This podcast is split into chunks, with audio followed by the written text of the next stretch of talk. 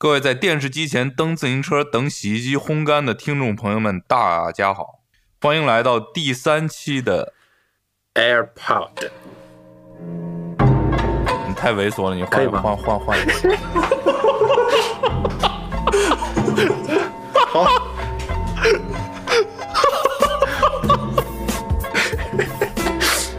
好好认真一点，好，你再来一遍吧。你就好好说就行了。AirPod，可以了，哇，我可以吧？你是老板，你得把这个品牌得念清楚了才行。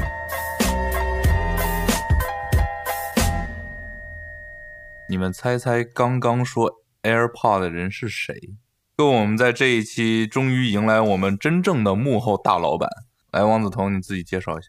只能说是大老板之一啊。这个听了你们前两期的播客，我非常感兴趣，所以说这次特意自告奋勇的来加入你们第三期的这个播客。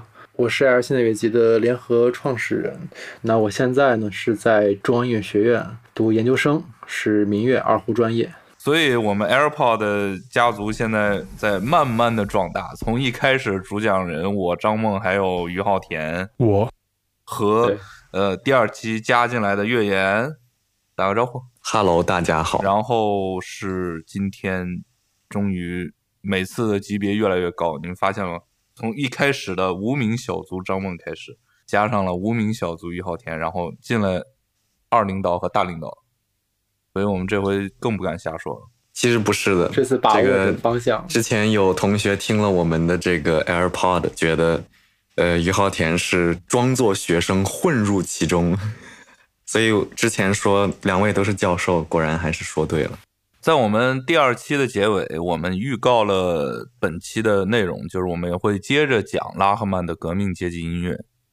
那么，呃，由于本期的内容和上期有非常强的关联性，呃，没有听过上期的人可以在上方链接补一下课。啊，所以我们这一周的这个话题是拉赫曼另外一个重要的武器。所以拉赫曼在他的这个呃文章里面，他写了一本书叫《Music als existenzielle Erfahrung》，这玩意怎么翻译？音乐作为存在的体验。或者存在主义的体验音乐，他提出的其实主要就是这两个呃武器，一个就是具体音乐，一个就是 arpeggio 爬音。arpeggio 这个单词呃在我们平常乐理里面就是爬音的意思。爬音就是其实就是一个在钢琴上或者别的乐器上弹在一个和弦内的不同的音，对吧？它是没有没有和这个和声变化的，这虽然换了很多音，但是在拉赫曼的这个理论里面，它是它带有一个新的意义。呃，拉赫曼在书里面的时候解释爬音的时候，他一直用一个特别著名的例子，呃，是魏伯恩 Anton Webern 的一个室内乐作品，现在可以听一下。我们听的这首 Webern 的曲子是呃作品十号第四首，Opus Ten Number Four。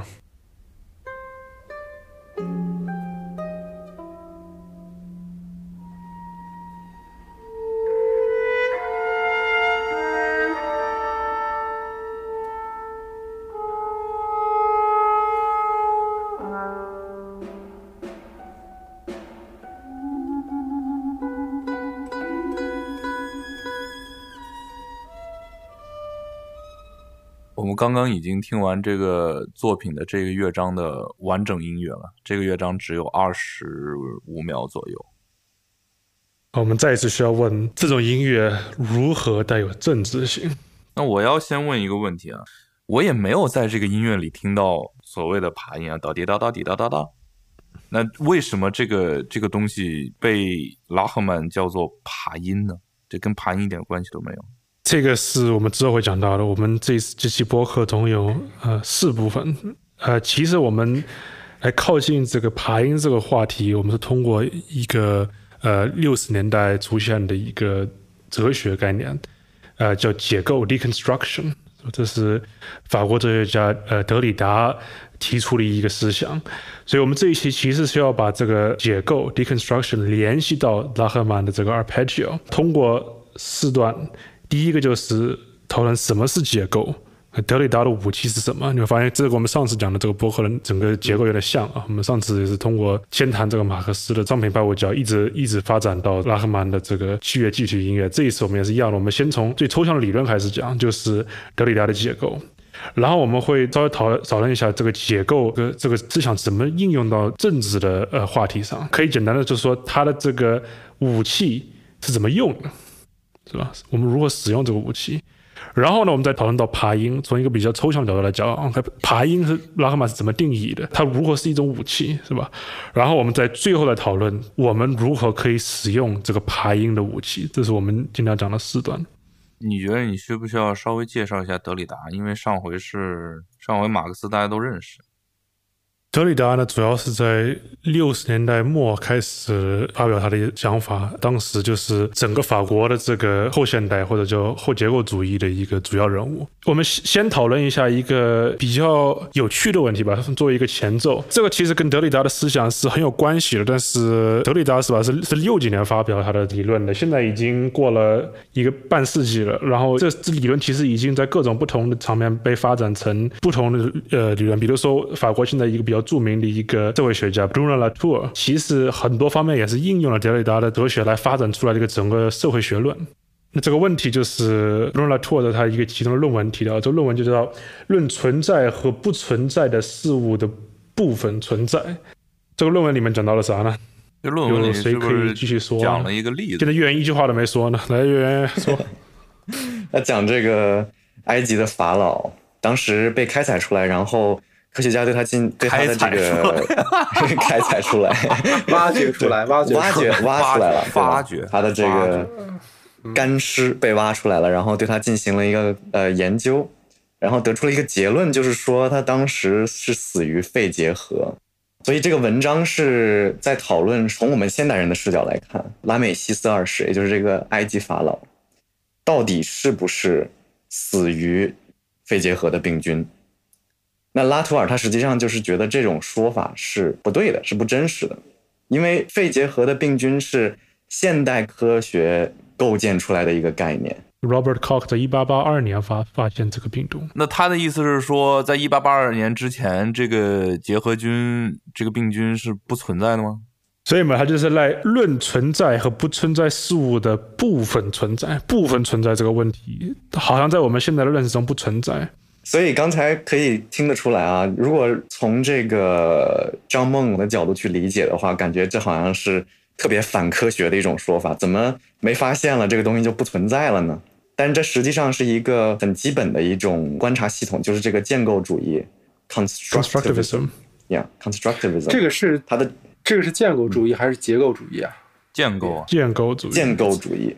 这个翻译只有建构主义才能有结构主义，因为这个解释一下，这这个这跟博客没啥，不是。没啥关系，嗯，不是解构，我说的是结构，结构是结构是结构，建构是建构，解构是解构，结构主义是 structuralism，建构主义是 constructivism，有一个康，这个一定要搞清楚，让让这个于浩田解释一下两者的区别吧。OK，你只有建构主义才能有结构主义，因为建构主义的意思就是现实是。建构出来了。Maturana 这个激励的这个一个这个生物生物家就说，我们当在说一句话的时候，在表达一个现实的时候，是永远从一个观察者的角度来说的。没有观察者的角度是没有所谓的现实。科学它是没有办法去建立一种一般意义上的真实或者不真实。科学它不是一个用来探寻真理的存在，而是说你使用一个非常复杂、非常。呃，提前规定好的一个观察系统，对现实进行一个观察，进行一个总结，对吧？用非常严格的措施，然后用一些特别专门去设计的一些设备，你可以说是这些东西把它建构出来的一种真实。但这个真实不能和柏拉图的终极的真实直接划等号。我们说科学真理不能是一般真理，是因为科学真理的定义是说它根据科学的标准是真实的。所以，一个事物它不能永远的都是真实的，而是说，我们能根据我们目前既定的标准来证明它的真实，那它就可以说暂时是真实的，但它会不停的被推翻。这个是我们已经在科学的发展中看到的一个现象。换一种说法就是。科学的真理、科学的真实是时不时就可以用科学重新展示出来它是真实的。如果你不能用科学重新展示它是真实，那它就不是一个科学真理。所以，我们今天会很多人就会讨论到这个东西是真的是假的，但是它不在科学系统内能证明的话，你讨论它真的假的，你讨论的根本不是科学定义上的真理。当我们说这个 Ramsey 这个法老是因为这个病毒而死的，我们必须认识到这个病毒这个概念是我们现在可以用科学证明出来的一个真实。但是如果我们认为它是一个科学外的真实，它是个永远不变的一个真实，它是不用被证明的一个真实。那我们就完全的放弃了科学整个系统的要求，是吧？放弃它的标准。到这种情况下，那谁都可以说什么是真的，什么是假的。那我们就已经脱离了科学的世界。那我可以说他是上火急火攻心而死的，也行。如果我们要把这个事实搬到过去，搬到这个法老的时代，我们必须把整一套这个系统全都移到过去。这不是说完全不可能的，拉图尔不是这么说的。但是我们常常会把这个所谓的现实脱离于产生现实的工具。请解释一下，什么是我们把现实脱离生产现实的工具？就是比如说，现实主义者就会很简单的说，是吧？我们知道有这一个病毒，然后这个病毒是永远存在的，然后这个法老生病死掉了，就是因为这个病病毒。但是我们忘记一点是，我们随时都需要认识到这个现实不是永远存在的，它是依赖我们现在所有的知识、器备之类的。但是如果我们哪一天，比如说我们科学会经历一个完全新的改变，是吧？那也不是说我们现在的认识都是错。的，只是我们现在的系统，我们现在定义的科学观察世界的角度，只能看到这么远，对吧？在我们的定义里面，它是真实。如果我们又追求的永远的真实，那我们必须呢，要干一个不可能的事情，就是来证明科学本身是不是有真实性的。这是我们不可能干到的一个事情。我们不可能用科学本身去证明科学本身是真实的。那样的话，就形成了一个很奇怪的一个闭环了。就是你，你是在想尝尝试用自己去证明自己，对吧？用本体去证明本体，这个就不对了。我们之后会讲到，之后讲到卢卢曼的这个概念，也是同样的。社会中很多系统也是法律是没法证明法律本身的合法性。确实，就是说这个观察系统，它就非得直接的被提出来，并且所有人都必须履行这个标准，这是个规则嘛？对，也就是说，他没有办法用你没有办法用这个东西去证明它自本身的一种合法性、合理性，你就只能必须要认为它是合理的。换句话说，没有什么没有什么先决的原因，对，公认的呃合理的东西，我们都参照这个标准来执行。所以说，系统永远都不可能变成自我参照的状态，你没有办法用科学来验证科学的真实性。当你在做科学专观察的时候，那科学就必然要把自己的标准排除在这个观察之外。那我们怎么去观察这个系统？下次的话题，鲁曼的话题，这个可能会越讲越多，对，一定会越讲越多的。本身这就是越讲越多的。对，我们现在其实是有一点点像在用这个文字来解释另外的文字。哎，这个其实是很多人诟病后现代哲学的一个很大的原因。但是我觉得。这个是非常重要的一点，就是我们从今天的这一次播客，实际上我们是在尝试去揭露一点，德里达他的这个核心的观点，实际上是说，我们没有办法是用我们现存的各种各样的一些系统去直接参照到一个系统之外的东西。科学它作为一个观察的系统。他没有办法走出这个系统的外面去。我们永远做什么事情，我们去做什么科学研究，都必须存在在这个系统里面。语言也是一样的，包括呃，我们把音乐，还有我们把任何其他的这种社会行为，都把它当成一种系统来观察的时候，它都是一样的状态。所以这个时候，我们就需要使用一种特别的武器，来把这样的一种现状给揭示出来。这个武器就是我们今天要讲的这个解构主义。那什么是解构主义呢？解构，deconstruction，就是一种细读。细读就是特别特别细致的读吗？就是精读嘛。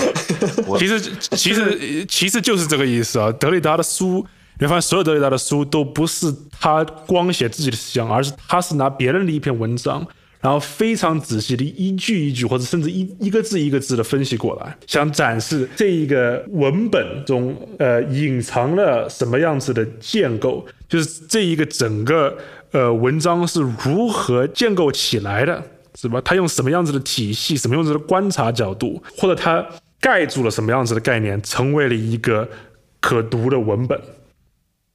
所以呢，他也就是看这个语言本身的结构是怎么组成的。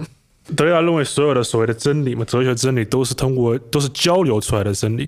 我们这里的注意到，交流不是光通过所谓的这个文字的语言呐，它所有的这些，比如说我上去打你巴掌，这也是一个交流，这也是一种语言，因为它是有一个社会意义的一个动作。就是它是一个有社会表达功能的东西，这都算一种语言，可以说。OK，其实另另一种方式来讲呢，就是德里达在读一篇文章的时候，他不会去分析这个文章在表达什么，是吧？比如说这个文章在讨论我们应该不应该惩罚罪犯的这个什么这样子这种问题，他他不会去读这个字本身想表达的意义，他会去分析，比如说。这里没有讨论到什么问题，这里隐藏了什么问题，或者这里避免了什么问题？这些问题其实他是感兴趣的话题，对他来说。你指的避免了的问题是说，因为这个论述存在一个语言系统，也就是说存在一个像科学观察系统一样被默认的东西。那他是把这些默认的东西，相当于是显示出来吗？还是怎么样？对，就是这个意思。他会找到那些好像稳定的单词，是吧？不用被解释的单词，他会去解释那些单词。我们会看到，我们会之后讲各种例子。所以现在还是讲的很很抽象的层面，有可能观众觉得这跟音乐一点关系都没有。但是其实我们仔细分析任何一个艺术作品也是一样的，它会表达一个比较明显的一个思想，或者它一个比较明显的呃表达空间，是吧？但是它后面必须隐藏了很多不会被考虑、不会被参考的元素。所以我们现在。最容易的方式，我觉得是其实讨论德雷达的三个重要的思想：第一是 difference 差异，第二是 pharmacon 药方，然后呃第三是 cora 呃场域。我我们来从第一，我们来从第一个术语解释 difference 啊啊差异嘛。OK，其实德雷达的一个主要的理论就是我们不停的需要延迟。这个意义，因为没有一个词是自我定义的。所以，比如说我在说这一个猫的时候，我从我其实在说所有不是猫的东西，我同时在指是吧？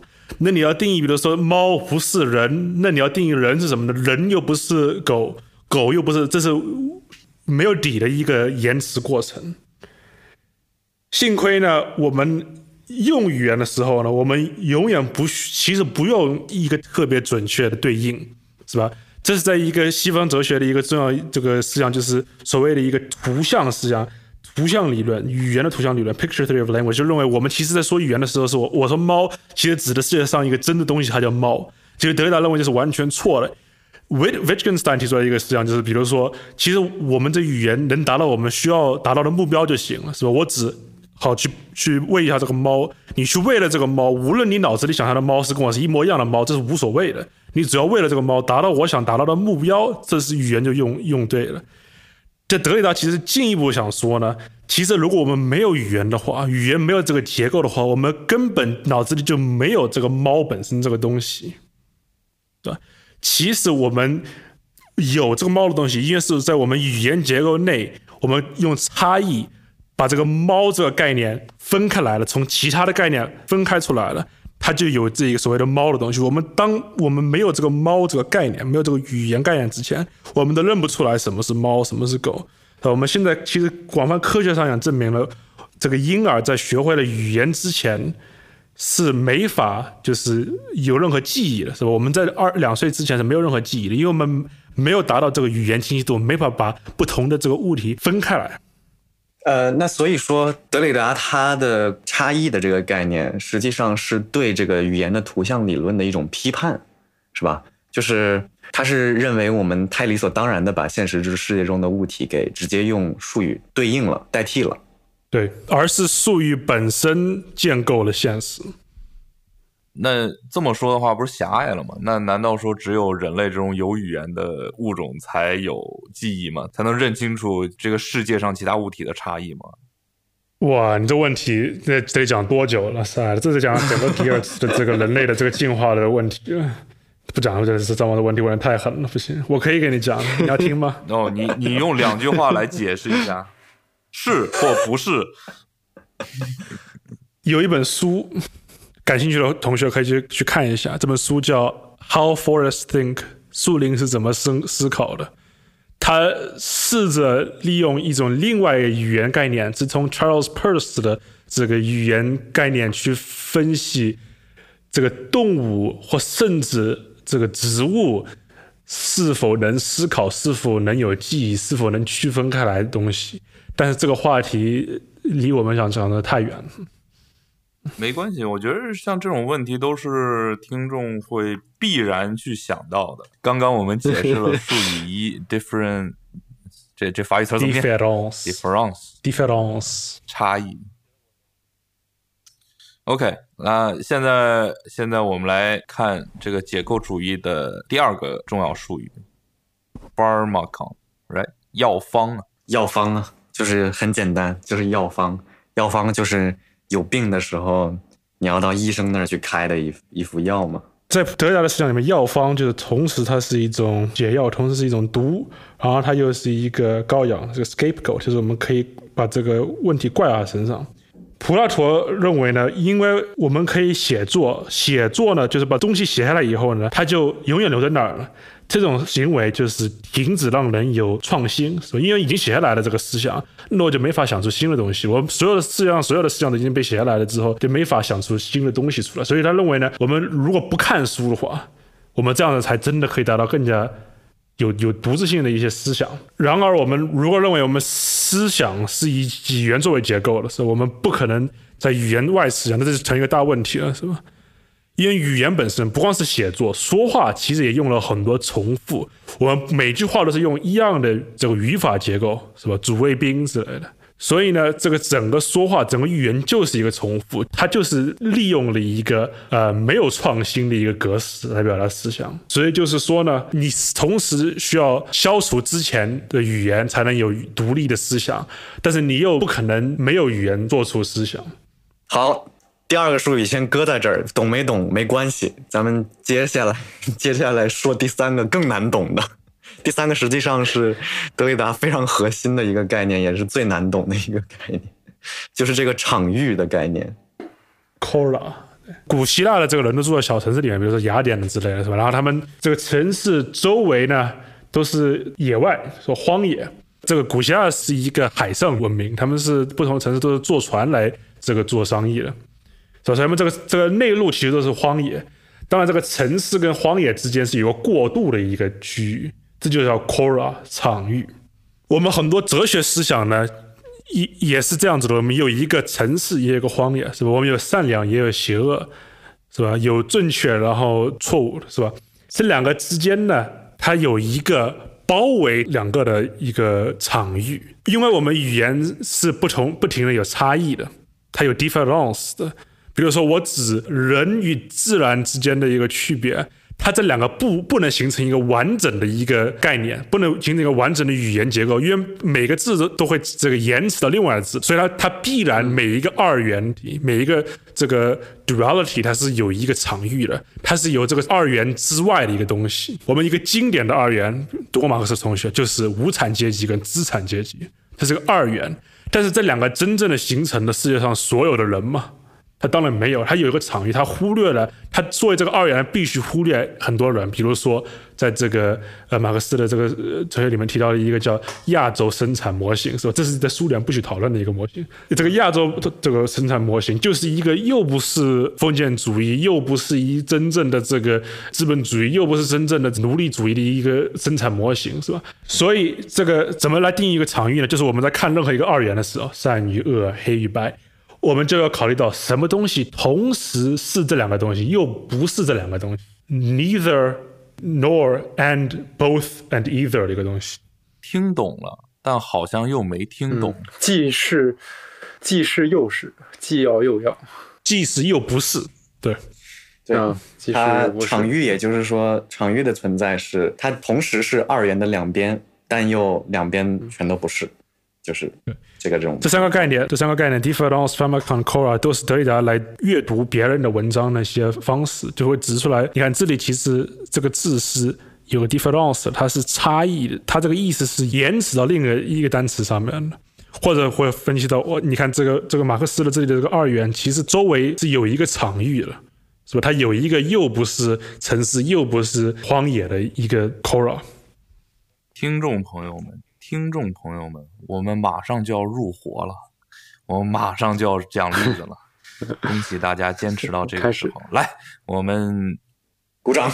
我们进入我们今天的第五部分——解构主义的应用，有三个例子。OK，最后其实一开始我就讲了这个整个东西的结构嘛，就是我们要先讲这个德里达的概念，是吧？什么是德里达的武器？就它的解构，是吧？我们现在已经分了三种不同的解构的概念。那我们现在就讨论一下应用，这东西跟我们日常生活有任何关系吗？大家认为是很有关系的。我们先从一个哲学问题开始讨论，这是他一个非常有名的一个例子，就是他说所有的西方哲学一直到这个二十世纪都是光学，这什么意思呢？这是他的一个啊，这我是说一下，这是他他两本比较有名的书，就是呃书写与差异 （Writing and Difference），然后这个波萨这两本书里面提到一个概念，光学。不好意思，这个光学的英文是什么？这个英文概念好像是是 photology 吗？photology，photological，对对，那就是光学。当然，你平时会讲 optics 嘛？他讲的不是科学的这个概念。哇，光学的就是就是光啊，就是研究光嘛，对吧？哲学的思想必须得是非常清晰的，就像光一样，非常光明、透明、明亮。柏拉图说需要拒绝诗人作为一种模仿者和幻象的制造者，因为诗人呢，他一直都在自己的诗中去隐喻各种东西啊。他说把诗人赶出就容易啊。对，当时是说放逐诗人嘛。呃，为什么呢？就是说这些诗人在自己的诗里面，他一直都是只是使用隐喻，所以就变成了一种文字游戏。但是相对来讲，哲学家就是在尽量的追求把东西写得清楚。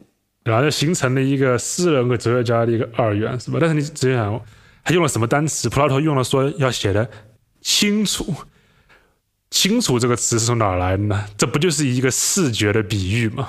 对没错，对，所以说 传统的各种各样的这种反驳，他们会认为诗人他们其实也是在论述真理，但是实际上是表达一种另外一种不同的一种真理。就是说，很多人说，你说你说这个诗人都是丢在语言里面，他们不在表达真实。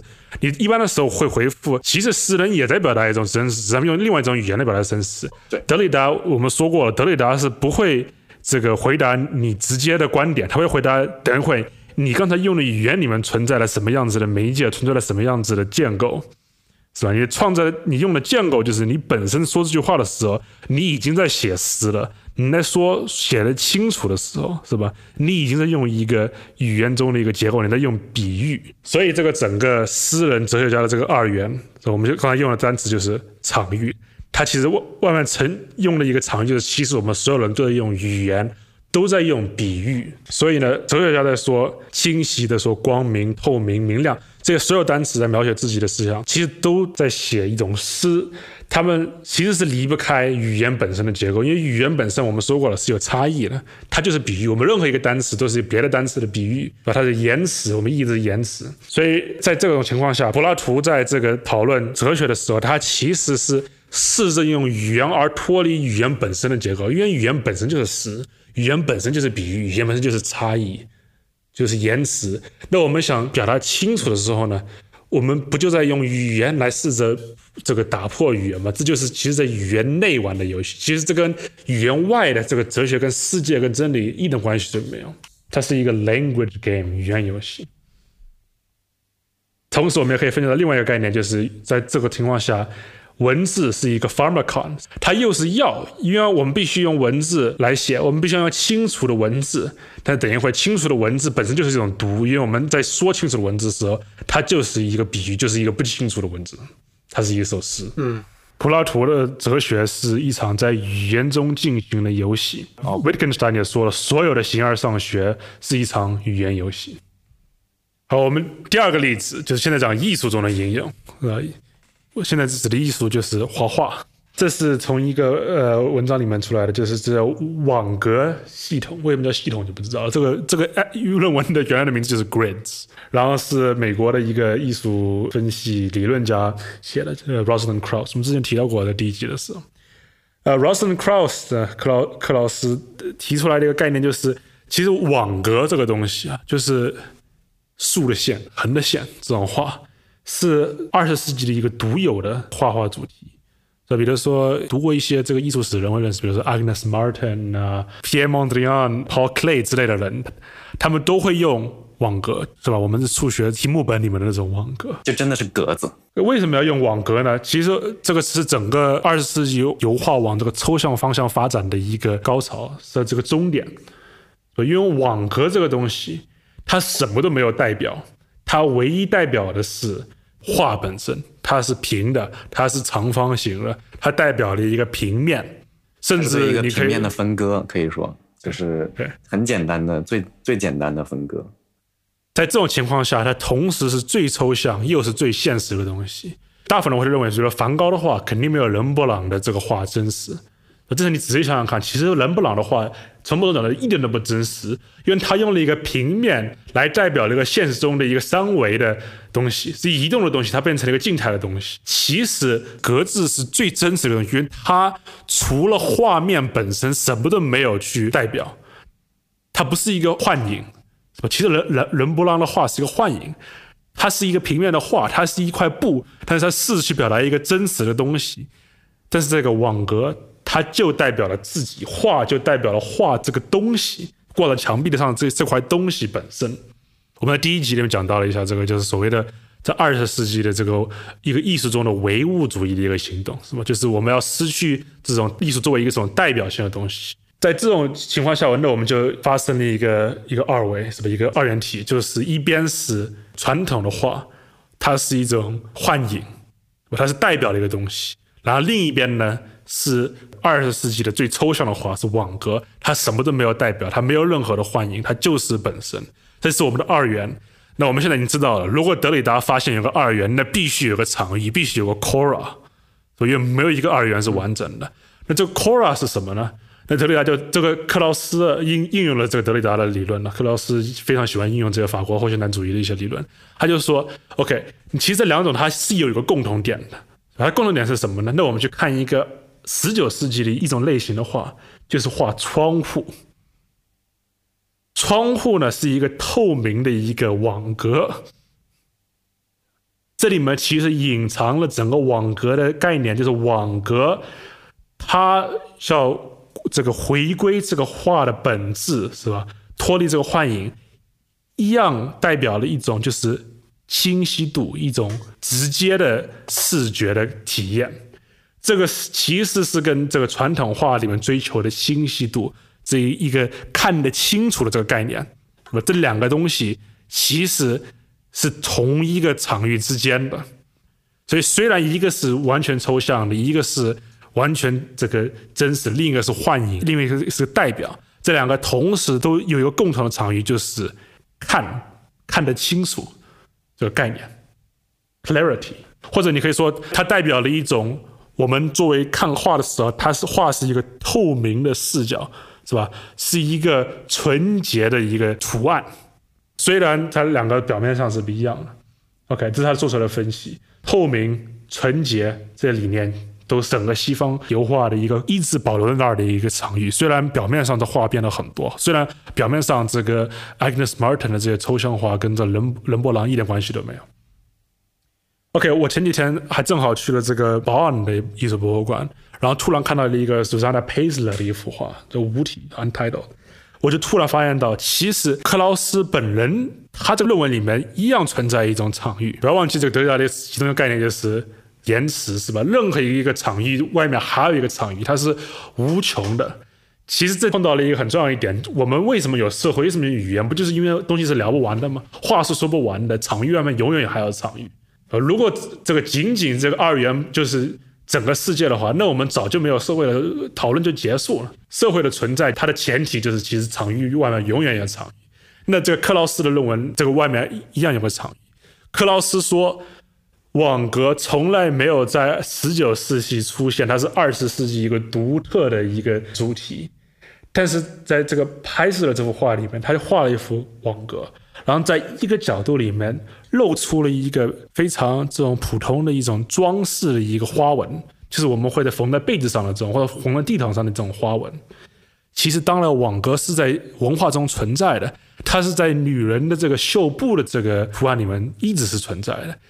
而克劳斯说，网格是二十世纪独特的一个主题。就是他已经画出了这个场域，就是所谓的这个高等艺术，就是大写的 A 的 art，就是博物馆里面展示的艺术，已经从这个这种这个工艺区分开来的这个状态，这是他的场域。所以我觉得这个其实从某种角度来很有意思，因为 Rosalind Carter 当时他那代人，他虽然本人是女性是吧，本人是女的，他反而但是把这个女的传统的这个工艺视为非艺术。只有在这种场域内，你才能讨论它这个整个论文的概念。因为如果我们把这个工艺看视为艺术的话，那其实网格一直存在在我们的文化的这个创作之内，一直存在在所谓的艺术之内。那好，我们现在讲完了前面两个，现在讲第三个，就是政治中的应用。啊，这里利用了一个这个 g a t r y Spivak 斯皮瓦克的一个论文，就是 Can the subaltern speak？这玩意中文怎么翻译？下属群体能说话吗？或者说底层人能说话吗？能发声吗？能发声吗？那都一样。其实我是先说一下，这是一个非常复杂的论文那，也是比较有名的一个后殖民主义思想中的一个代表作。但是我为了今天个解释这个德里达的一些概念，我们把它非常简单化的这个来说一遍。那这个下属群体怎么理解？OK，我们传统来分析这个资本主义社会，我们会讨到这个无产阶级跟资产阶级，是吧？当然，在这个发达国家的无产阶级依然是站在某些人之上啊。这些人是什么呢？就是第三世界被殖民的国家的这些人民。这些人是完全在这个殖民的条件下是没有任何发言权的。他们这个革命对这个，比如说印度的革命，对这个英国的这个资产阶级不会做出任何的伤害。他们根本没有发言权的空间。所以当时这个论文里面呢，在讨论一个呃一个例子，就是当时英国殖民印度的时候，曾经试图禁止一个他们的一个殉葬习俗。这个习俗是寡妇在死去的丈夫的葬礼上面直接自焚，这东西被称为这个萨蒂萨提，好像还有叫做沙提的。所以当时的英国殖民者就是认为印度人自焚的这种行为是一个野蛮的行为。呃，他他里面就说了一个比较简单的，就是说白人把有色人种的女的这个救了，从伟他的英国白人把印度妇女从其印度的父权制社会中拯救出来。在英国人的想象中，他们是在通过引进启蒙价值观和自由，将印度妇女从其父权制中拯救出来。所以萨蒂的社会意义就没有能被翻译成。英国的白人的启蒙价值观，在印度教的社会中，它也是一种就是话语形式。它是这些寡妇的唯一发言的这个权利，在所有社会里面。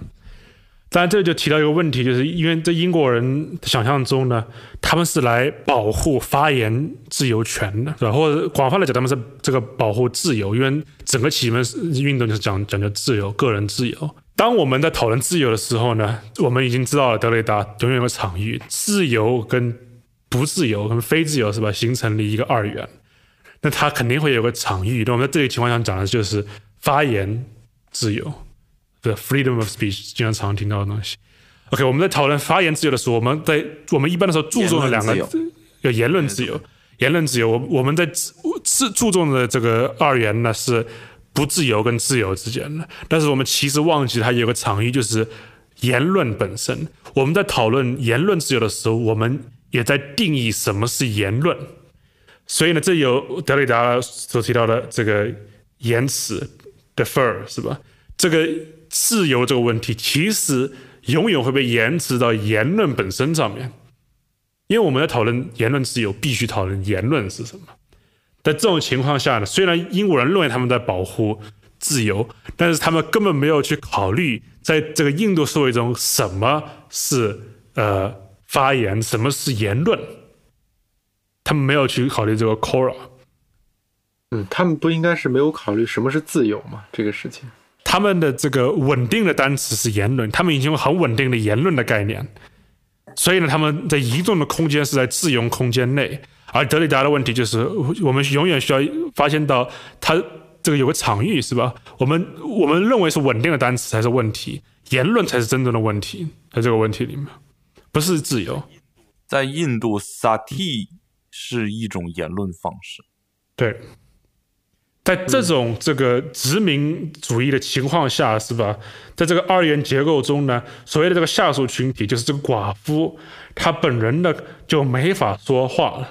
呃，她没有西方公认的那种话语权，她没有，她她就本身没有说话的权利，因为她去做这个沙体，就是去支持父权制，是吧？就告诉他，告诉别人，你看，我其实支持我本地的这个父权制，他不去做。就是支持英国人的殖民主义，因为这英国人带来原来其实他是有发言权利的，因为这是他唯一一个发言权利，有有各种不同的复杂的原因，我们不会去讨论去。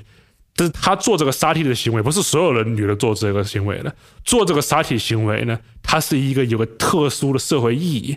但是因为英国人把它定义为一种无言论，它它是个非言论，在这种情况下。他做这个杀 T 就是支持呃父权制，他不做就是支持英国人，反而在这种情况下，他真的完全失去了所有的这个言论自由。明白，就是这就是为什么下属没法说话，因为他什么样说话都是为别人说话，不是为自己说话，他就没有自己的语言了。观众朋友们，观众朋友们，恭喜大家，我们现在终于说到音乐了。第六部分，来吧。什么是拉赫曼的爬音？OK，所以我们现在其实讲完了前面两段，就是说，OK，什么是德里达的武器，然后我们如何应用的武器。现在我们这个结构很很很优美，很对称。现在讲什么是拉赫曼的武器，然后如何应用拉赫曼的武器。然后为什么讲了这么多德里达呢？是因为我认为，当然拉赫曼的这个武器跟德里达的武器几乎就是同一个东西。我们现在又回到我们。这个整个播客的开头，再听一遍这个 Weber，我们可以想象一下，这个跟我们之前讲的这个德里达的这些概念有什么关系？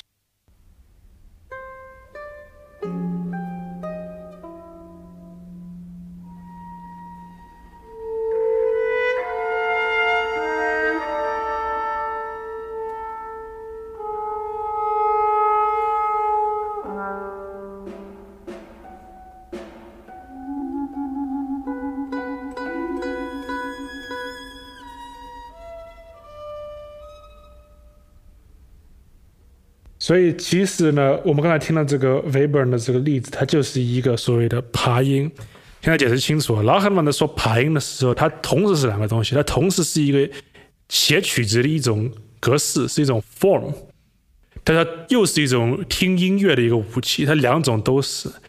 拉赫曼说他所有的曲子都是爬音，都是 arpeggio，其实就是他通过这个 arpeggio，他这个曲子啊展示了这个。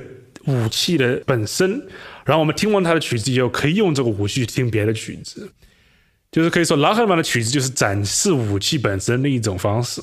OK，现在我们需要定义那个爬音到底在作曲的时候是什么意思，或者在听的时候是什么意思。所以爬音在写曲的时候、听曲的时候，其实我们需要把每一个声音呢都联系到另外的声音，就这么简单。其实，因为我们传统听音乐的时候呢。是每一个声音都是独自的，它有自己的一个身份。但是我们在用爬音的时候，就是解构了每个声音，听到它如何延迟到另外的声音上面，就是我们讲的差异、药方、场域，每一个声音都跟别的声音有这些关系。OK，然后拉赫曼认为呢，其实所有的传统音乐，我们都可以用爬音这个结构去听它，所有的传统音乐都是爬音。只不过他们有别的一些更加传统的一些结构掩盖在这个爬音这个结构上面，因为我们知道了所有的文本都是有差异，都是有场域的。那同时所有的音乐呢都有这两个东西是吧？都有这些这些这个特征，所以他们都是爬音。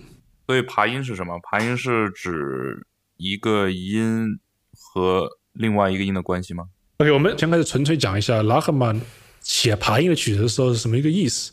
那我们先可以讨论一下传统曲式。我们传统的写曲式有什么样子的结构？传统曲式里面有两个非常重要的东西，一个是动机嘛 （motif），然后另外一个是结构、表现形式，就是呃我们常说的曲式啊，就是曲式分析里面那玩意儿。第一个动机形式就是说，音乐总是用一些非常基本的一些单位构建起来的，这些单位都拥有一个很稳定的身份，也就是说，你每次听到它的时候，你都知道是它，啊，就像。小说中的角色一样，他会在音乐的发展过程中经历各种各样的变动，经历各种各样的磨难，最后他被赋予一种飞升的一种感觉，对吧？就像比如说我们在奏鸣曲里面听到这个主题再一次出现的时候，它往往都是有一种回归，一种超越。现在有两个音乐片段啊，第一个是巴赫，是吧？我们写副歌的时候，这个主题其实它是永远保持了主题的身份。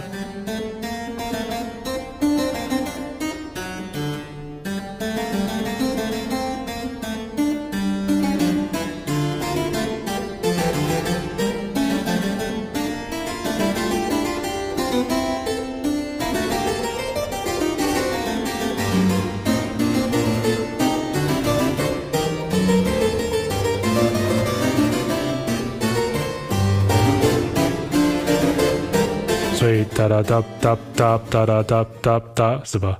就是主题。嗯，虽然它各种不同的情况下出现，它永远还是保持了这个主题的身份。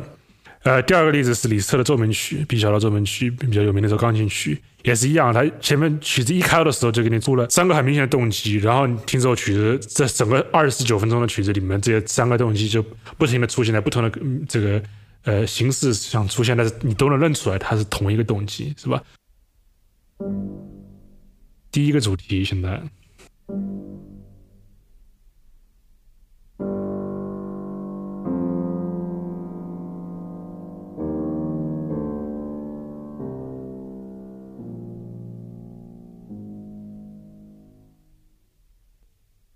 第二个主题，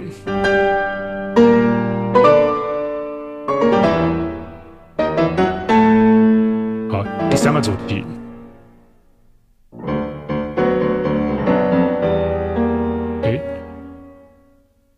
主题的改变版本，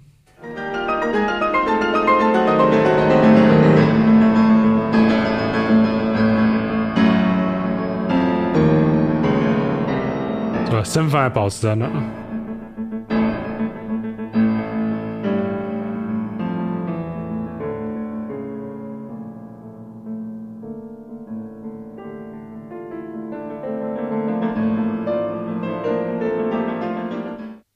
第二个主题的改变，嗯，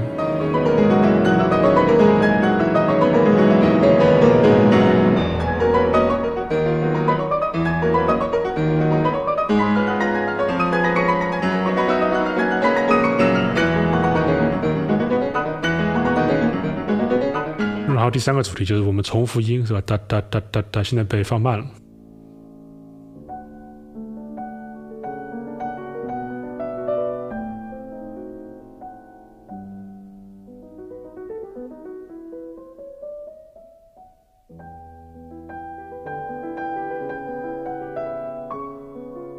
而言之，第一个例子变成了一种重复的下行音阶，第二个例子就是保留了旋律的形状，不停的进行一个重复，也是。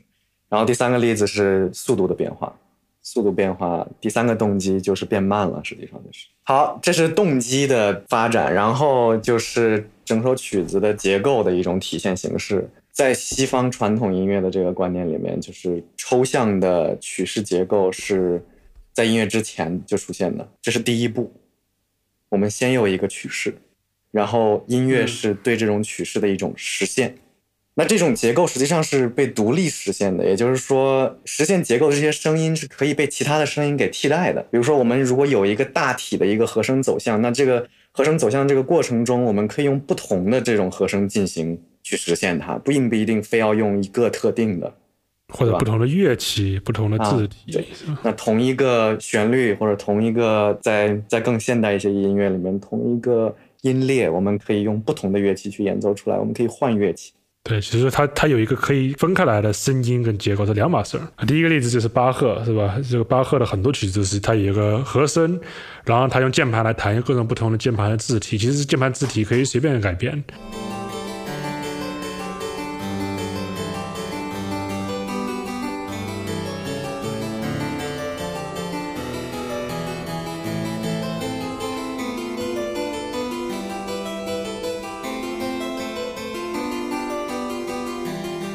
再下一个例子就是 Stockhausen，是吧？它有一个一个 role，就是一系列数字。其实整个曲子是一个数字的结构，你其实可以用各种不同的方式，可以用音量啊、节奏来实现，然后用不同的乐器来实现。所以它这个整个结构是完全脱离声音本身的。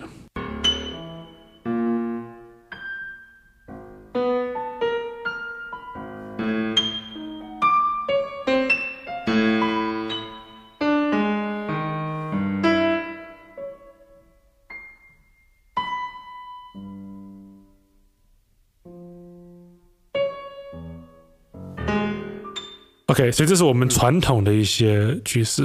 首先，我们得知道爬音是跟这些是完全不一样的。要理解爬音呢，我们现在讨论讨论一下这个音阶的概念。在我们这些两个结构传统结构里面，它都有一种分开来的一个结构跟声音，就是说它这个声音的跟是一种实现的方式。拉赫曼的这个爬音呢，本质上就是声音跟结构是同一个东西。我们改了声音，就改了结构。这是什么意思呢？那我们可以比如举个例子啊，比如说我在这个竖琴上做一个滑音，我就是展示了整个乐器，展示了这个乐器的声音。这跟我去用这个弦来弹一首曲子是不一样的，因为我用这个弦去弹一首曲子，就相当于我有一些声音，然后我在这声音上面加了一层曲子，加了一层结构。我弹了，我用这个这个竖琴的弦弹了一首巴赫。我其实是用了他的声音来写这个曲子，但是我在做一首刮奏的时候，一次刮奏，我只是展示了这个整个乐乐器的声音，然后呢，这个声音本身之间存在了一个结构，它存在声音本身之间的结构，在这个情况下就是这个弦之间的关系，是吧？如果是 C 大调调成，那就是每一个音之间形成了一个有调性的音阶的一个结构，那这个东西怎么又变成一个曲子了呢？那其实我们可以想象，一首曲子它有好几百个声音，这声音本身就形成了一个结构。我们曲子不过就是像刮弦一样，刮奏是吧？把所有这些声音给展示出来，然后这个结构不过就是这声音之间存在的一些关系，而不是我们用这些声音来做的一个关系，是声音本身之间存在了差异。存在的这个关系是吧？它不停的从意义从一个声音延迟到另一个声音的一个差异。那所以拉赫曼构建的这种关系音阶和传统音乐中的关系音阶究竟是什么区别呢？当然，拉赫曼曲子里也会用这个传统的有调性的关系音阶，是吧？但他的这个关系音阶呢，就是经常是想把这些好像无关的东西。形成一个音阶。那比如他一个比较有名的一个例子，就是当时 Stockhausen 跟他学生上课的时候，拉赫曼是 Stockhausen 的学生呢。Stockhausen 就提出一个概念，就是能不能从狗叫的声音做一个音阶，逐渐的变成贝多芬第五交响乐的开头。所以我这里举了个例子，就是能不能把这个这个蝉，这个这个昆虫啊，在夏天叫的声音，逐渐变成贝多芬第五交响乐。我们如何过渡，做这个过渡，用五个声音的音阶，从这个声音过渡到另一个声音。那我们比如说可以提出了我第一个例子，是吧？这有点搞笑。其实我当时在德国的这个全国高中生的作曲比赛的时候，给他们出了这个问题，就是能能不能自己做一个出来，就是提出各种挺有想象力的一些解决方式。那我刚才提出一个例子来，就是比较傻，就是昆虫叫的声音是一个很高的一个吱吱叫的声音，这跟我们这个摇动这个钥匙的声音啊是很像的。钥匙是用来干啥呢？是用来开车，把这个车的这个。摩托打开的是是吧？这个这个呃，摩托打开来，发动机的这个发动机打开来之后呢，会发出一种嘟嘟嘟嘟嘟嘟嘟嘟嘟一个重复的声音。那这个重复声音呢，我们可以把它变成一个重复的音，比如说重复的 so，嘟嘟嘟嘟嘟嘟，重复的一个音，重复的 so 就是这个贝多芬第五交响乐的开头。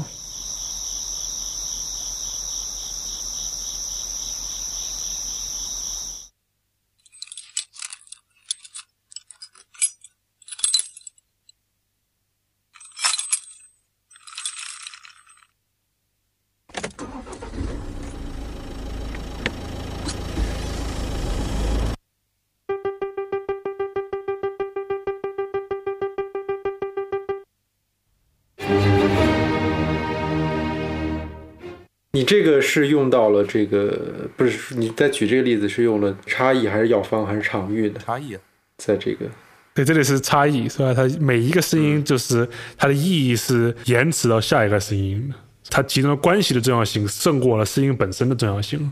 它整个情况下，对吧？还提了另外一个例子，就是这一样的，从治疗变成这个不治疗，这个蝉变成这个贝多芬第五交响乐，另外一种方式，我在提了。蝉的声音变成了好几个很高的这个 sine tone，sine tone 中文怎么说？正弦波，正弦波，对，正弦波之间呢，这个产生了类似的声音。然后呢，我把它变成了两个正弦波之间产生的 beating，beating 怎么说？拍频，拍频。OK，这两个正弦波之间产生了拍频，拍频产生的一个就是稳定的节奏，这样子又可以变成了一个稳定的节奏，重复了 so 又回到了贝多芬。听一下。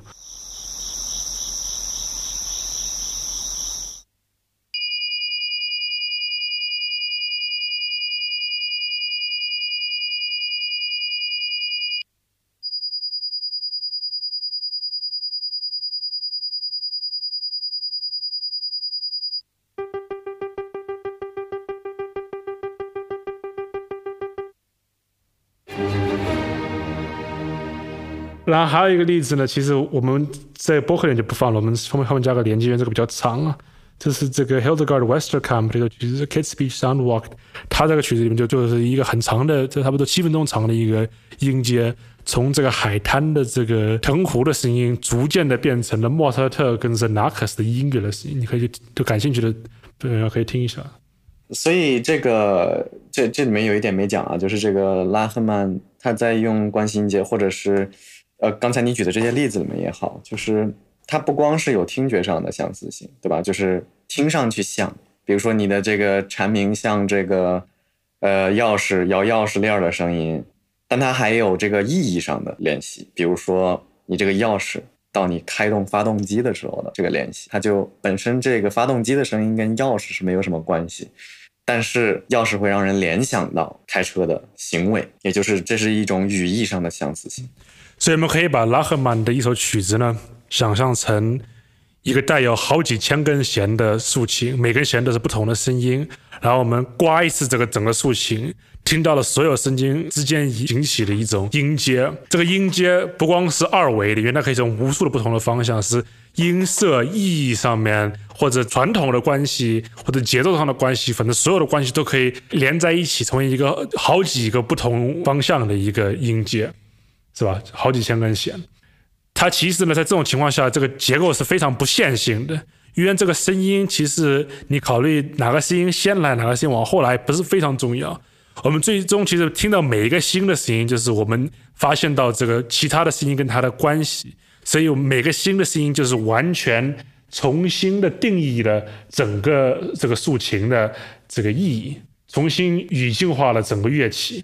在这种概念里面呢，同时还是有一定的这个时间的重要性，因为当然一个声音离另外一个声音近不近，也影响到这两个声音之间的关系，是吧？所以远近还是有一定的重要性。好，最后一个比较复杂的概念呢，就是，OK，我们刚才一开始提到的就是竖琴，是吧？刮奏竖琴的弦，这是一个音阶，但是我们同时也可以在三个不同的乐器上同时做出刮奏，比如说我在钢琴上刮一下。竖琴上刮一下，然后编钟上刮一下，全都刮一遍。这个所有的乐器同时形成了一个滑音，是吧？一个就是从底下往上滑的一个音。它们同时也是三四个不同的乐器，它们乐器声音之间的关系呢，要比它跟别的乐器之间的关系更加强。当然，它是有一个整体的关系，整体的关系是所有的乐器都是平均律的十二个音的一个滑音，是吧？或者存在同一个平均音世界里面的。但是它们每个乐器之间呢，又形成了一个关闭的一个音色的关系。钢琴的某某个键的声音，要更加类似于钢琴另外一键的声音，相比于这个竖琴的声音，是吧？所以呢，在这个情况下呢，我们创造了一个多部分的一个爬音，在这个情况下就可以叫成 bundles。月亮能不能解释一下这个 bundles 概念？对我这个地方，我把它解释了，叫做弦数，就是一束弦。你可以 把单个的声音当成一根一根的弦，呃，每一根弦被拨动的时候是一个声音，一束弦就是很多的扮演同一个类似功能的弦，把它拧在一起，就是每一个束组成了一个声音家族，这个声音家族呢，好像我们表面来听呢，这一个弦呢，它是自己的封闭的一个乐器，但是其实我们如果仔细来思考的话，它还是依然跟别的这个弦数是有关系的。所以这个概念就是，我们虽然在这个家庭之内的关系，要比在与家庭之外的关系表面上是更加强的。我们如果听得足够仔细的话，在某一个层面上，它其实这个弦数呢，也是跟别的弦数有很紧密的关系的。OK，我们解释了这些概念以后，解释哪些概念？我们讲到的是，第一，首先讲到了爬音跟旧曲式的区别。然后呢，爬音跟音阶的关系是不就是不同的声音之间做出连接的音阶？然后呢，爬音跟这个竖琴的这个刮奏的比喻。然后呢，最终讲到了这个弦数这概念。这四个概念我们讲完了以后，我们终于可以去分析我们一直想分析的安唐·范·韦伯的这首曲子。这个例子为什么本身讨论这个例子？因为拉赫曼就是用这个例子来解释整个 arpeggio 了。我们再听一遍这个作品吧。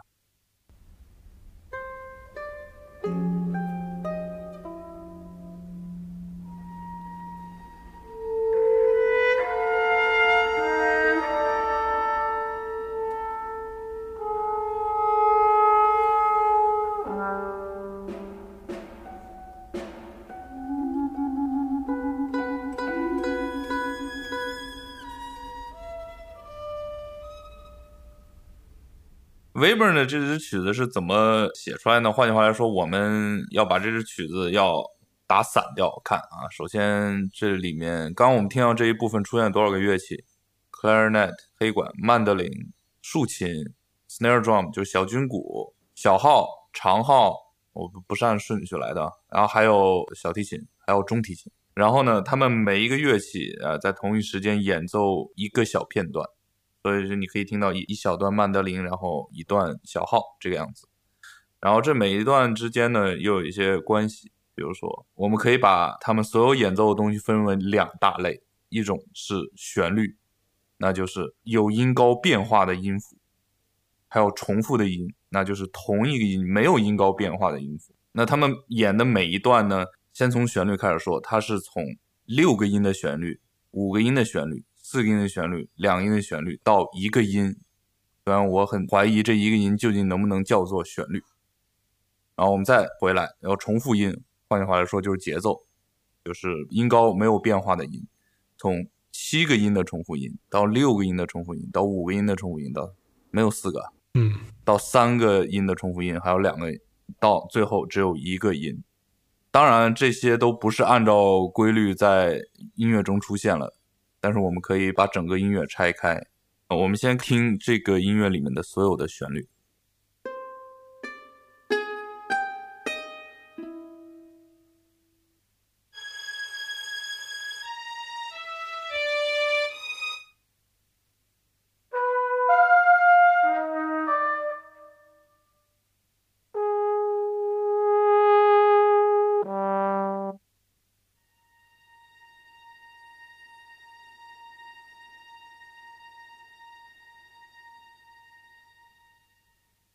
然后是所有的重复音。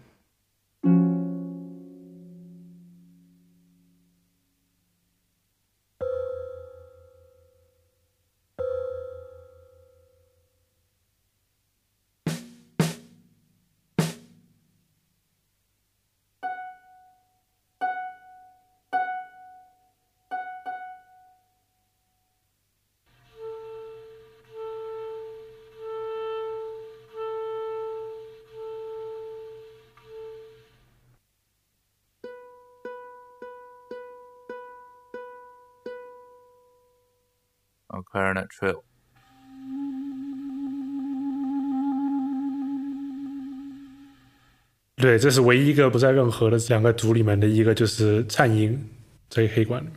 所以，我们其实现在这里就是有两个所谓的弦数，是吧？一个是旋律的弦数，一个是重复音的弦数。当然，我们现在已经很熟悉了德里达的整个思维方式。这两个之间有什么差异呢？他们两个如何把意义延迟到另一个声音家族上面呢？那我们就得考虑到这一点，就是一个音的旋律是跟一个音的重复音是一样的，所以这个一个音的旋律或一个音的重复音会叫做一个 zero point，它是这两个家族的一个共同的一个区域。所以这两个家族虽然表面上还是分得很开的，其实在这一点就是突然合成了一个家族。所以这这就是我们所谓的场域 kora。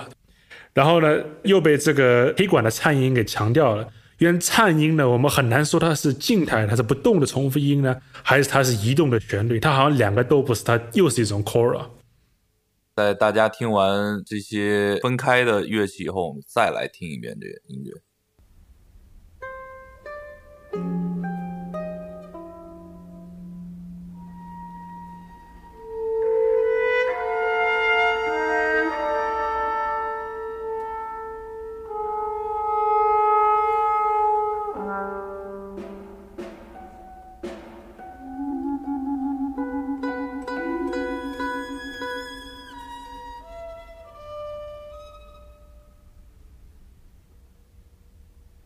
OK，所以我们现在其实讲的主要是这个爬音是如何作为一种作曲的结果，但是我们同时是吧？我们一直其实强调的一个内容是，作曲里面所有的概念都可以作为聆听的武器来听另外的音乐。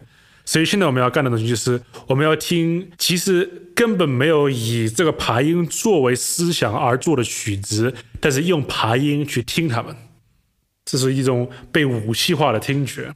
这跟我们之前在前一期里面讲的东西是很有关系的，是吧？我们需要用创新的方式去听曲子，发展出新的理论，可以去讨论这些曲子。拉赫曼的作品是想让观众把注意力转移到载体上，也就是中介上面，转移到爬音上，所有的东西都变成一种爬音的系统。但是我们也可以用同样的方法来听其他的作品。拉赫曼的作品是鼓励你进入这种听觉模式。但是呢，其他的作品虽然跟可能跟他的这个理论完全没有关系，但你仍然可以用这种听觉模式，你去听，然后听了之后呢，就会怎么样呢？就会让我们可以察觉到，听的这些声音它的意义是如何通过各样的渠道、各样的中介来构建出来的，对吧？我们今天一直都在强调中介，其实在音乐中也是一样的道理，对吧？这些理所当然是这个意思的声音。它怎么样就被赋予了这样的意思？那我们怎么样可以通过这种听觉方式为传统去赋予一种新的意义？那聆听就变得非常的具有创造性，也有非常多的社会性，是吧？变成一个可以讨论的话题，是吧？就拉赫曼认为一个很大的问题就是，我们经常听传统就是哇，这是传，这是贝多芬，这是完美的音乐，音乐会结束，大家回去睡觉，这是他想避免的一种情况。OK。呃，拉赫曼的这个这篇文章里面，他其实提到这个爬音的文章叫叫啥？聆听是无力的，或者说毫无防备的。如果没有聆听的话，对，Hören ist wertlos ohne Hören。呃，在这个文章里面，他其实用了爬音的这个系统去分析了贝多芬的一首弦乐四重奏。他之前也说过了，贝多芬是肯定没有爬音的这个思想在写这首曲子的时候。他说：“我们仍然可以用爬音去听它，这样子就是一个有创新、有社会性的听法。所以，我我们其实可以用两种德里达提出来的概念去听这个贝多芬，是吧？我们这里其实已经可以差不多感觉到，其实我们在混合的用这个拉赫曼和德里达的分析方式。”因为这两个其实是非常相似的。德里达是肯定没有读过拉赫曼的文章的，拉赫曼很有可能读过德里达的文章，并没有提到这些概念。是就是我们这个播客的有如果有贡献的话，对这个现代音乐的讨论，就是贡献就是把这两个音拼在一起。所以在他这个贝多芬的分析里面，其实拉赫曼没有用这两个单词，但其实他应用的两个概念就是差异和药方。这样，你先先先先先听例子，先听例子。贝多芬 String Quartet。先听一下差异的这个例子，注意听是十六分音符，哒啦哒啦哒啦哒啦这个速度的音，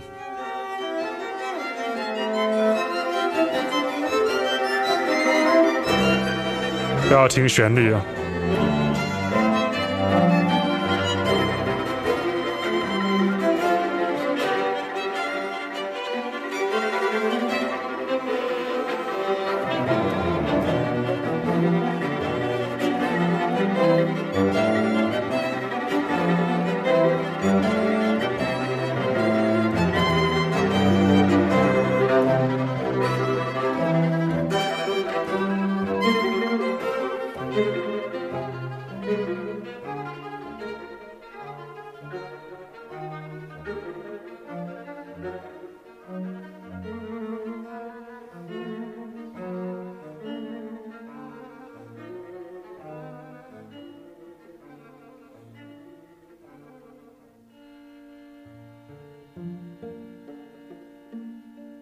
我们来看刚刚这个例子啊，我们不要把注意力关注到它的主要旋律上面，我们来听中间所谓伴奏的这部分，十六分音符哒嘎哒嘎哒嘎哒嘎的这一段。这一段开始的时候就在这个地方，先是一个八度的双音在不停的重复哒嘎哒嘎哒嘎哒嘎哒嘎哒嘎哒嘎哒嘎哒嘎哒嘎哒嘎哒嘎哒嘎哒嘎哒，这是一个起始状态，也是最一开始垂直的状态。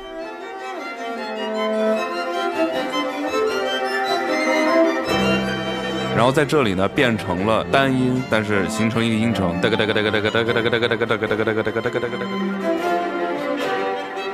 然后在这里，这个音程变化的速度或者频率变快了，哒个哒个哒个哒个哒个哒个哒个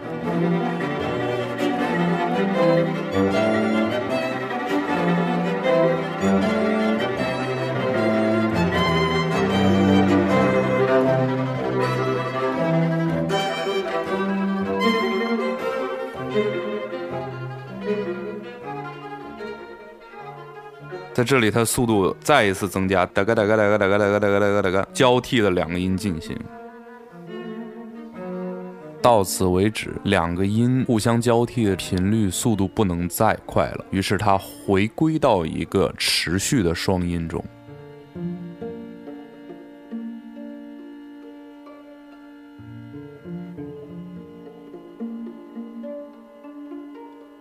其实我们讨论的这个，就是变得越来越快的速度，到一定的这个速度以后，它就变成了静态了。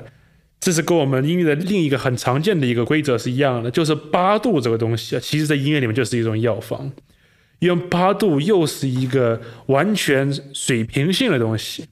因为我们其实如果一个旋律光是一个八度的移动的话，那它没有在移动，但它其实又是整个移动里面最不平的一种。上下移动是吧？它是就是完全垂直的一个移动。你说哒哒哒哒这种移动吗？对，对，它这是从某种角度来说是完全垂直，某种又是完全水平性的。所以我们在贝多芬的这首曲子里面呢，所听到的，就是它所谓的这个这个横的移动，这个移动的音程变得越来越大，最终变成了八度，是吧？就是八度呢是跟这个速度是一样的，是最大的音程，但是它同时又回到了。没有移动的状态。来，我们来重新听一遍刚刚这个片段。这次我们把关注点放在它的旋律部分。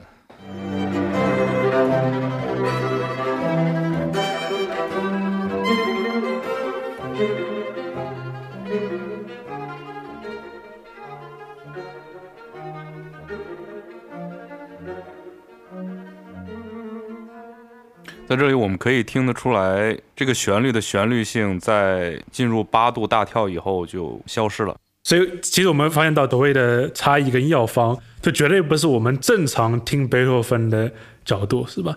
但其实这两个东西都告诉了我们一些关于这个贝多芬的整个音乐语言的整个所谓的媒介的一些特征。这个八度这个整个概念，横的、竖的，这个横的、竖的这个概念，是对整个有调性的音乐极大重要性的一个概念。然后他的这个八度，它有这个一个药方，他是有这样子一个 f a r m a c o n 其实跟我们回到最开始的这个主题是吧？这个普拉托也是一样的，他讲的东西是语言本身的特征。我们这里讲到是有调性语言本身有的药方，无法避免的一些条件。我们刚才用拉赫曼的爬音的方式来听了传统音乐、古典音乐，然后现在我们来听一首新作品，Haya Chernovin 的作品。The fabrication of light，这里我翻译成光的制造，也不知道翻译的对不对。这里就是你可以想想象成光的工厂一样的这个这个句子的名字。好，我们还是从这个德里达学派的药方、场域和差异这三个东西来分析这首曲子。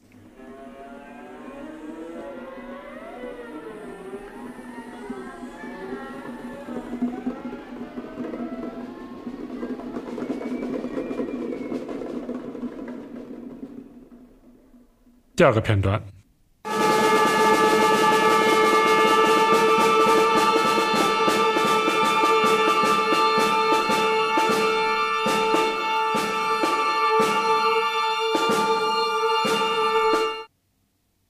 片段三，我们来把前两个片段和这个我们今天要播的第三个片段做一个对比。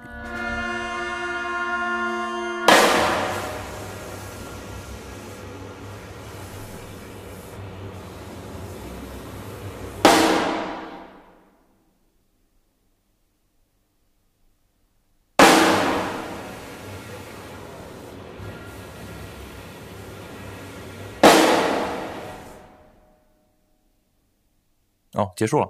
好，呃，所以这个前两段我们可以很明显的听出来，是它有两个组成部分，一个是弦乐的连续的声音，对吧？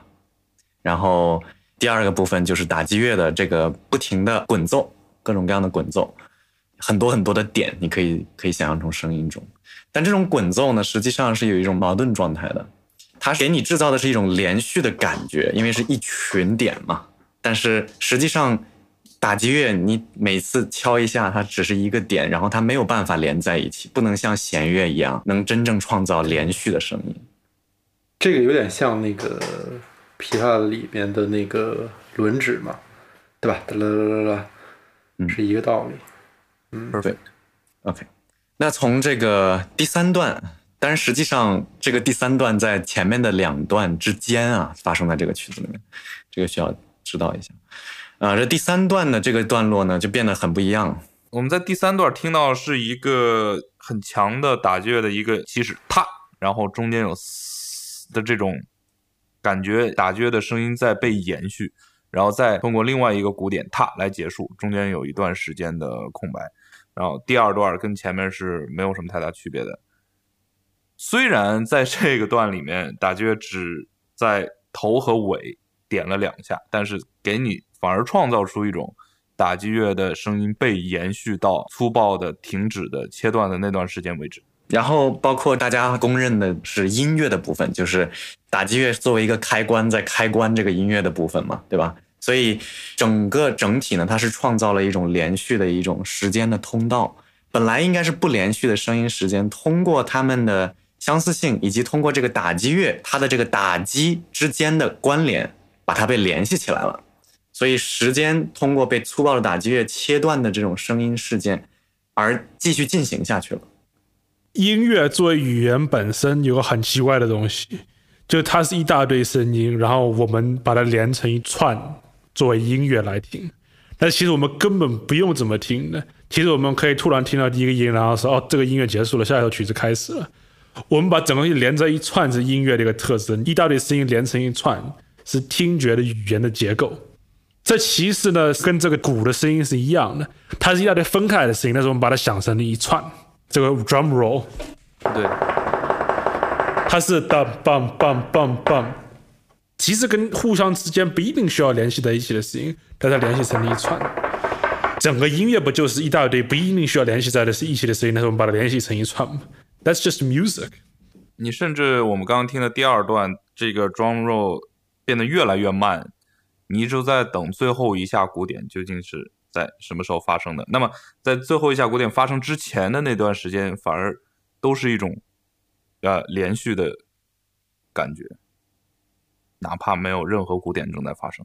所以其实不是说这个因为这个打击乐声音是一样的连起来了，而是 even though 这个打击乐的声音把这个声音给切断了，时间是仍然继续下去了，是同一个空间里存存在下去了。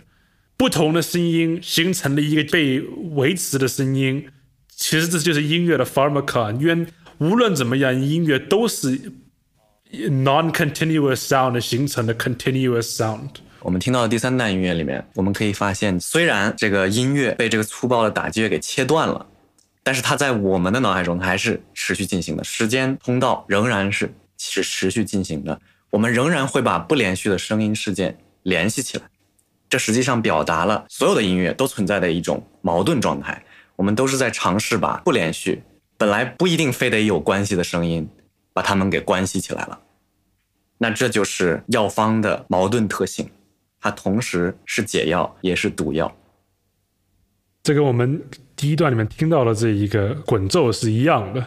滚奏其实就是一些不持续的声音形成了一个持续的声音，好像从某种角度来说，这是一个幻觉。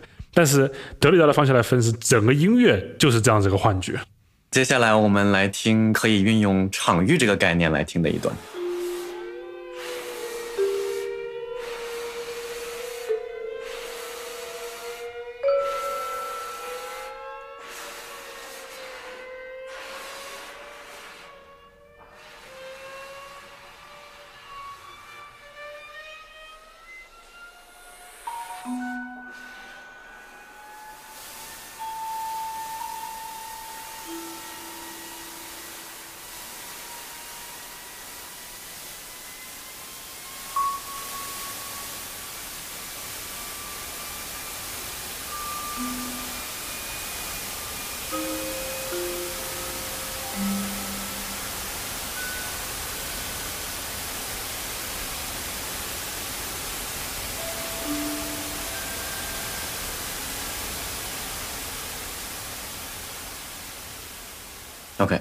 所以我们刚才听到仍然还是两个元素，表面上来看啊是两个元素，就是不管是什么乐器，反正演奏出来的都是音。然后呢，我们还听到一个不停的，一开始是一段一段的白噪音，然后慢慢的这个白噪音变成持续的，并且渐强。这个地方怎么讲？就是场域呢？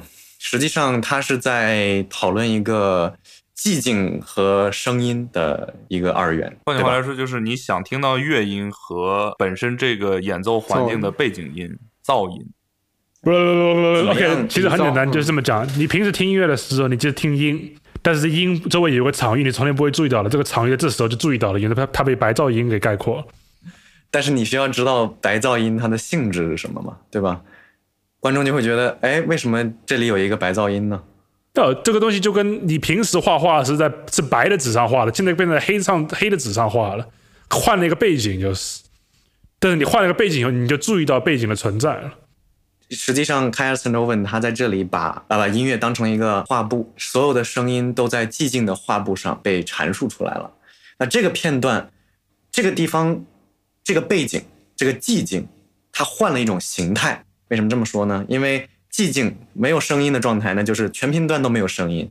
但是白噪音它是全频段都有声音，所以在这种情况下，它是不同背景的相同图像。观众于是通过这个白噪音认同了这个背景，并且把它带到了感知的前台。我们终于意识到这个背景了。所以在这种情况之下，寂静就有了新的意义。就平时我们听音乐的时候，听在听声音之间的关系。但是我们没有注意到声音，它们存在在一个场域中，这个场域就是所谓的背景。好，我们接下来来听听啊，差异。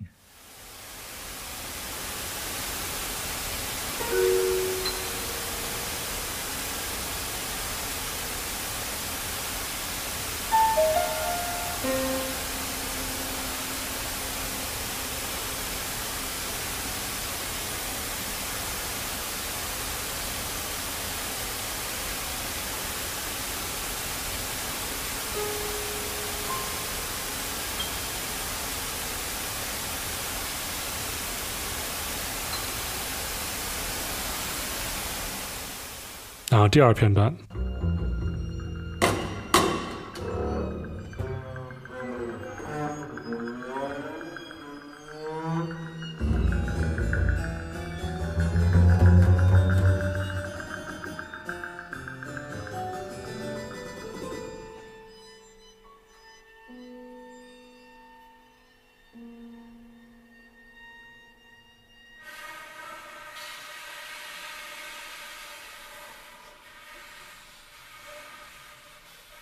啊，所以这个地方 j o n o w i n 他是用采样器的键盘演奏的大键琴的音色，大键琴或者说是羽管键琴，就是那个听起来叮叮响的那个巴赫年代的乐器。它本来是作为一个低音提琴的拨弦和钢琴锤子击弦的这么一个过渡，从你的提琴的拨弦，再到羽管键琴的拨弦，机械的拨弦，然后再到钢琴机械的击弦。从概念上来讲，大键琴的音色，它仍然也可以参照到我们之前听的。就是场域的那一段，音乐内容和背景的这个关系的这么一一段，因为它实际上是钢琴音色再加上白噪音背景的这么一种组合。你是说钢琴的音色加白噪音可以模仿像大键琴那样的声音吗？你说这意思吗？对，反过来的，观众普遍的认知会觉得就是。羽管键琴的声音肯定要比钢琴的声音要噪，虽然你能听得见音，但是你听得见的噪音内容也会更多，所以它就出现了一种意义的延迟，对不对？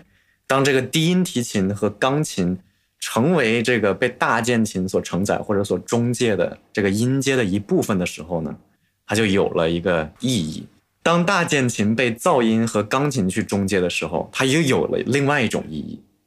而当噪音和钢琴被背景的重要化，也就是这个白噪音的使用，刚才我们听到场域那一段中介的时候，它又有了一个新的意义。所以这意义不停的被延迟，意义不断的被延迟到一个新的意义上面去，这样就其实体现了德里达的差异。